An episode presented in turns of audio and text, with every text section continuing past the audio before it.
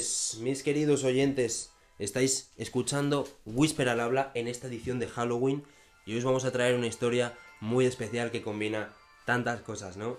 De este podcast. Una historia de terror, de Halloween, de Pokémon.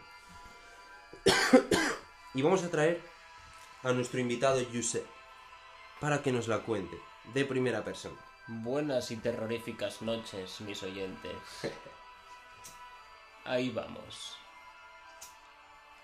La historia es los suicidios de Pokémon. Todo empezó en 1996, concretamente el marzo del 96, tras el lanzamiento de Pokémon Rojo y Verde 1.0. En Japón se dieron 104 suicidios de niños entre 10 y 15 años.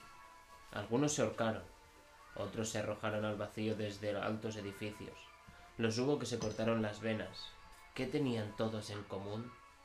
Todos ellos, según sus padres, estaban enganchados al juego del demonio. Se desencadenó el rumor de que escuchar la música del pueblo la banda incitaba a los menores al suicidio. Según esta leyenda urbana, ritmos binaurales de tono alto afectaban al cerebro de los niños, aunque, como sucede con el test del mosquito, los adultos eran inmunes a esa frecuencia.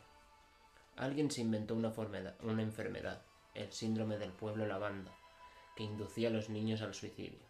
La leyenda se disparó por las redes, amenizada con todo tipo de especulaciones, como el peligro inminente de los cartuchos de juego que todavía circulaban por el mundo, responsables directos de las muertes.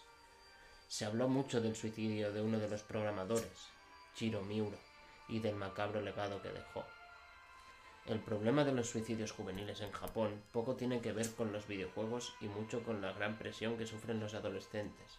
El temor al fracaso escolar es tan azuciante que la angustia juvenil que se da en cualquier cultura se convierte aquí en obsesión y terror. Espectacular, chavales, este testimonio. Diría yo que una de las historias más conocidas de todo el lore de Pokémon. Una historia, un creepypasta, que quizá alguna vez hemos oído hablar de él. Quizá alguna vez lo hemos escuchado, pero nunca tan bien como nos lo acaba de narrar nuestro compañero Giuseppe esta noche. Que sepáis que este misterio es real y si habéis jugado a Pokémon en la última semana, vais a morir todos. bueno, era una pequeña coña. Eh, esto se desmintió, pero bueno. Aquí tenemos... Aquí tenemos la música, chavales. La estamos pinchando, la estoy escuchando. Estos son algunos ritmos bineurales parecidos a los que, que se decía que había en Pueblo la banda.